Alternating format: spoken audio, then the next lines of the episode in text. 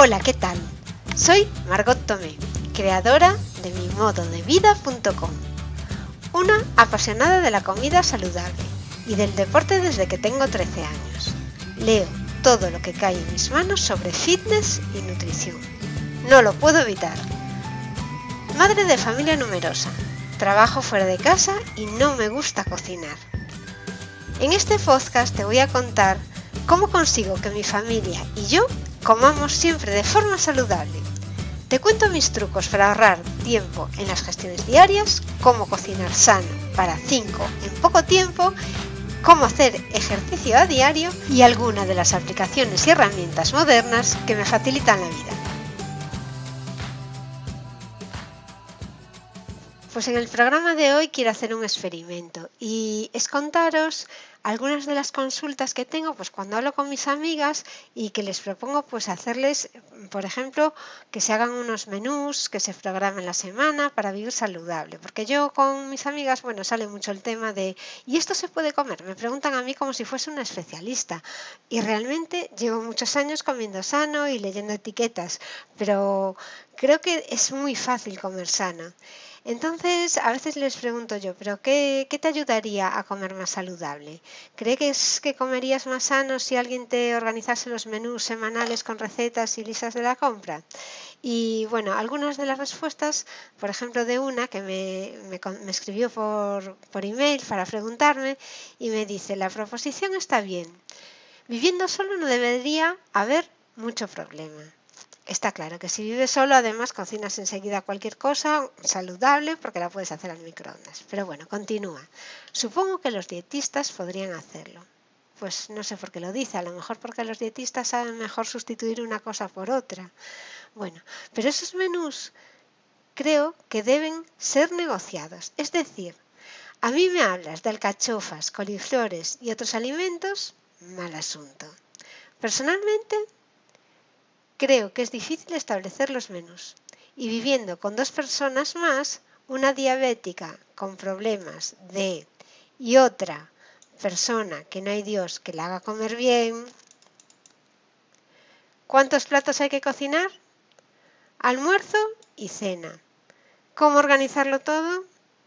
Pero que sea factible. Nunca fui a un dietista, porque para eso deberíamos ir los tres que vivimos en casa y después que se sigan las instrucciones, claro. La respuesta final a la pregunta es que no.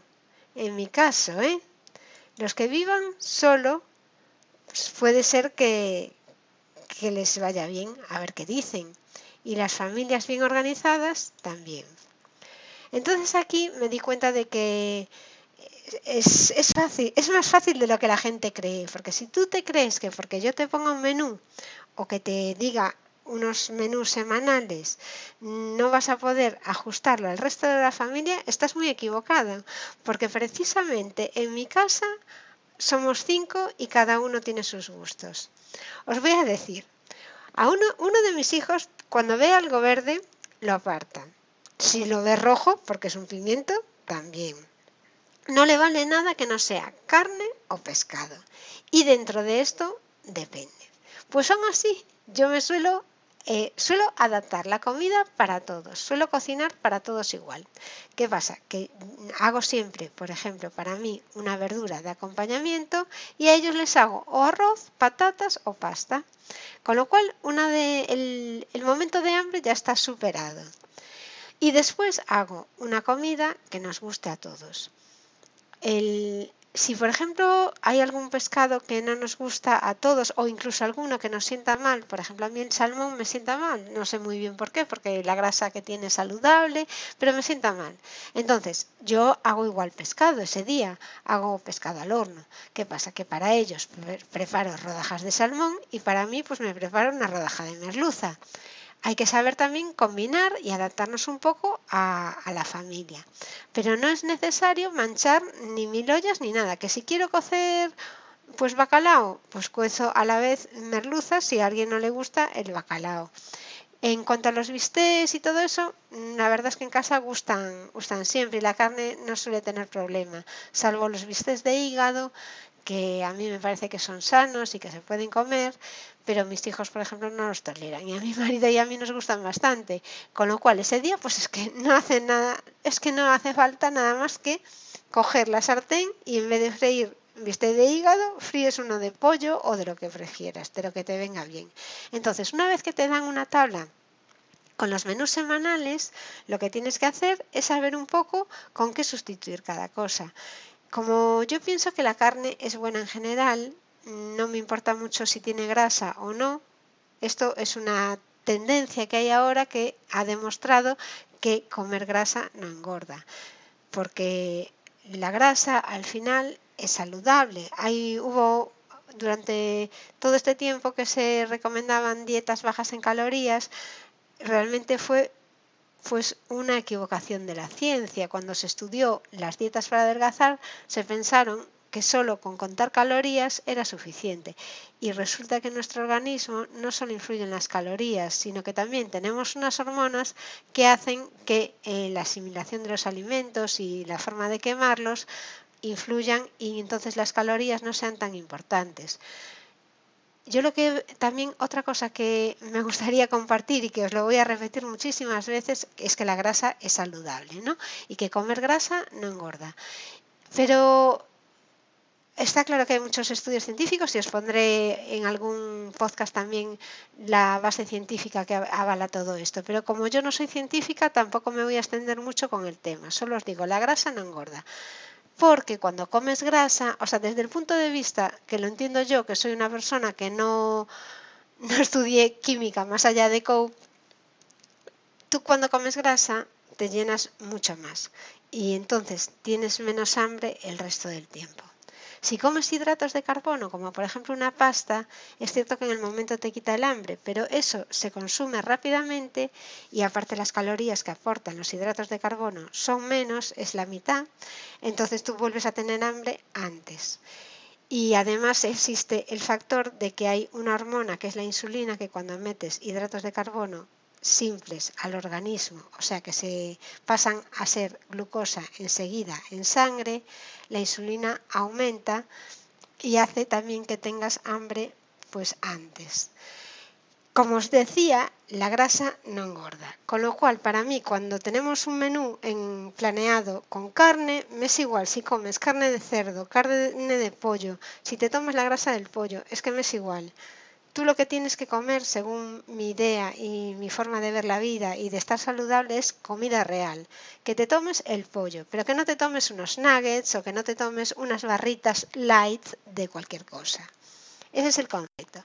Bueno, entonces yo creo que a esta amiga que me comentaba que a lo mejor a ella no le solucionaba mucho el tener un menú programado, es que no lo, no lo pensó bien, porque claro, ella se pensaba un menú súper rígido. Si yo te digo que en vez de alcachofas tú vas a poder tomar una patata cocida, pues mm, ya está. Tú haces, mientras que cueces la alcachofa, puedes también cocer una patata en la misma olla. Esa es la manera eficiente de cocinar, de organizar mm, a tu familia y de organizar todo para ahorrar tiempo y para que todos comáis saludable y sin mucho, sin mucho esfuerzo. Otra cosa sería con estos menús tener una lista de la compra al lado que te vaya diciendo durante toda la semana lo que tienes que comer y por lo tanto que una vez a la semana es cuando tienes que hacer la compra de lo que necesitas. Primero tienes el menú que vas a tomar y después te elaboras una lista de la compra con lo que quieres comer esa semana. Lo compras y yo, por ejemplo, hago el pedido online, hago la compra online pero tú puedes ir al supermercado, si te gusta ir al supermercado, a mí es que no me gusta, pues puedes ir varias veces, ir comprando según la programación. Puedes hacer listas de la compra por, por tres días. Yo lo que estoy elaborando son unas listas de mm, la compra semanales, porque aparte a mí, como no me gusta comprar y me gusta hacer la compra un día de la semana, a veces lo que hago también es comprar toda la carne, todo el pescado y congelo en función de lo que es mm, lo que acepta mejor congelarse, ¿no? Así si compro, por ejemplo, pescado fresco, pues no me apetece congelar una dorada mm, o una lubina. Entonces eso procuro hacerlo justo el día después de la compra.